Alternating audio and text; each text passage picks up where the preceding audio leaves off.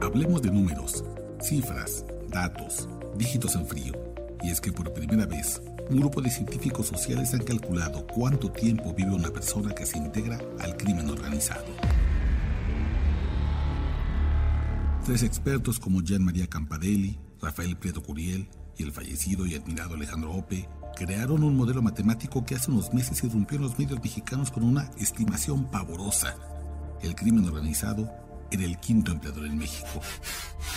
Es decir, la quinta empresa que mayor trabajo daba en el país, por encima, por ejemplo, de Pemex, Opel o Grupo Salinas. El estudio revelaba una realidad brutal, honesta e incómoda. En cientos o acaso miles de municipios en el país, el único patrón a la vista es el crimen organizado, que ofrece no solo contratar sin experiencia, sino sueldos atractivos, ascensos rápidos y hasta prestaciones. Pero detrás de esa fantasía está un dato que pasó desapercibido por muchos. ¿Cuánto dura intacto un muchacho o una jovencita que entra al mundo criminal? El modelo matemático más certero con el que contamos hoy en México nos dice que los cárteles tienen una fuerza de unas 175 mil personas y que cerca del 40% serán asesinados, incapacitados o encarcelados en menos de 10 años, a partir de que entren al crimen organizado. Déjenme repetir la cifra. 4 de cada 10 morirán a manos de autoridades o rivales. Tendrán lesiones incapacitantes o irán a la cárcel en una carrera contra el reloj de una década a partir de su ingreso a la delincuencia. Ningún oficio, ninguna profesión tiene un futuro tan oscuro, tan terrible, tan funesto. Dejo a Rafael Prieto Curiel, autor del estudio, que explique cómo se logró ese número. El ejercicio que hicimos para estimar el tamaño de los cárteles y la forma en la que ellos interactúan es un ejercicio numérico que en realidad parte de un ejercicio muy sencillo. Imagínate que tienes un saco con canicas y tú no sabes en realidad cuántas canicas hay dentro, pero sabes que a ese saco ingresan canicas y tú sabes que de ese saco están saliendo canicas. ¿Qué significa con las canicas? Son los miembros del cártel. ¿Qué significa con ingresar canicas? Pues las personas que son reclutadas por el cártel. Y esas dos no las conocemos. Lo que sí conocemos es lo que sale del saco. Es decir, por un lado las personas que son arrestadas, incapacitadas o que entran al sistema penitenciario.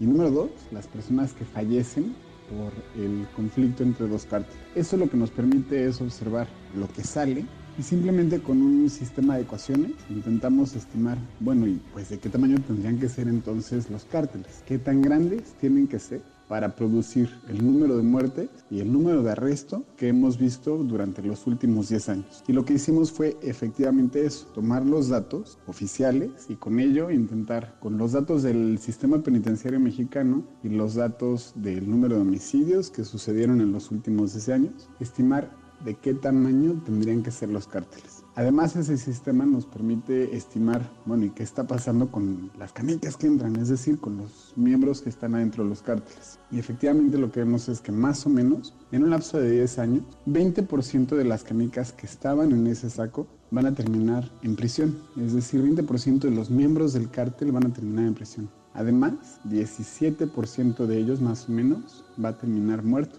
Entonces, pues sí, básicamente 40% de los miembros del cártel en un lapso de 10 años van a terminar muertos o en prisión. Y ese es el sistema que nosotros armamos con estas ecuaciones, tomando pues, los datos que vemos, es decir, el número de homicidios y el número de ingresos al sistema penitenciario. Una noticia mala y una noticia buena rescato del importante estudio que ha hecho Rafael Prieto Curiel. Por un lado, por supuesto, es una terrible figura, Pensar que los cárteles son el quinto empleador en México con 175 mil personas a su disposición, apenas superados por gigantes como Walmart o América Móvil. Sin embargo, hay una esperanza. En un país de 126 millones de habitantes como México, 175 mil personas no es ni el 1%. Se trata de un grupo minúsculo que no representa un problema para un país si se dedican los recursos necesarios para contenerlos, incluso aplastarlos.